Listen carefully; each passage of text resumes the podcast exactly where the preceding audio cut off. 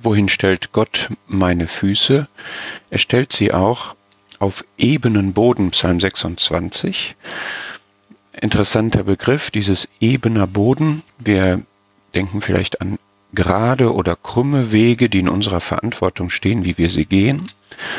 Wir wissen zugleich, dass Gottes Führung nicht immer geradlinig ist, sondern dass es auch manchmal um Kurven geht, hinter denen wir dann nicht sehen, was da liegt. Wir wissen auch, dass es bergauf gehen kann, dass es anstrengend sein kann, dass es dornige, steinige Wege geben kann. Hier ist jetzt dieser Begriff, mein Fuß steht auf ebenem Boden.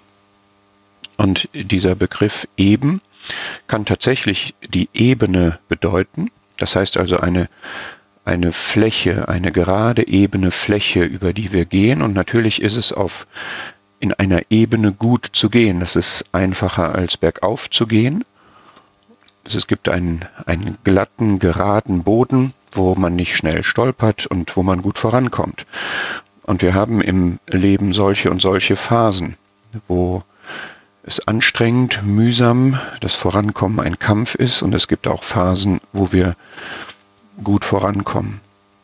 Und das muss nicht unbedingt heißen, dass, wenn das nicht der Fall ist, wir auf einem falschen Weg wären. Es kann auch sein, dass Gott uns da einfach durch Prüfungen schickt. Das ist insofern etwas, worüber wir uns freuen können, wo wir dankbar sein können, wenn wir wirklich ein, ein gerades, glattes Geläuf haben, wo wir dann aber auch erwarten können, dass dann die Herausforderungen an anderer Stelle sind. Und unser Leben ist immer eine Schule, wo wir unterschiedliche Dinge auf dem Stundenplan haben. Und dann kann dieser Begriff, der hier mit eben übersetzt wird, aber auch mit Aufrichtigkeit, also Geradheit in dem moralischen Sinne übersetzt werden. Und so wird er tatsächlich auch verwendet. Im Psalm 45 ein Zepter der Aufrichtigkeit ist das Zepter seines Reiches. Und das steht dann in Verbindung mit dem Psalm 26, Vers 11, den ich hier vorab gedruckt habe. Ich aber wandle in meiner Lauterkeit. Das heißt, wenn mein Fuß auf ebenem Boden steht, dann stehe ich auf dem Boden der Aufrichtigkeit.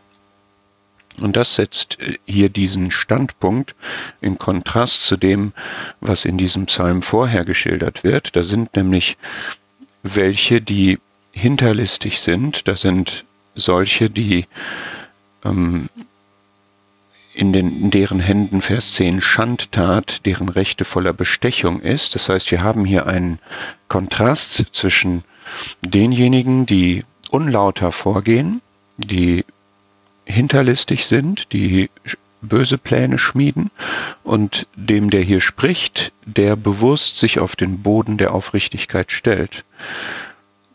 Er setzt das in Vers 11 ja in Kontrast. Ich aber wandle in meiner Lauterkeit.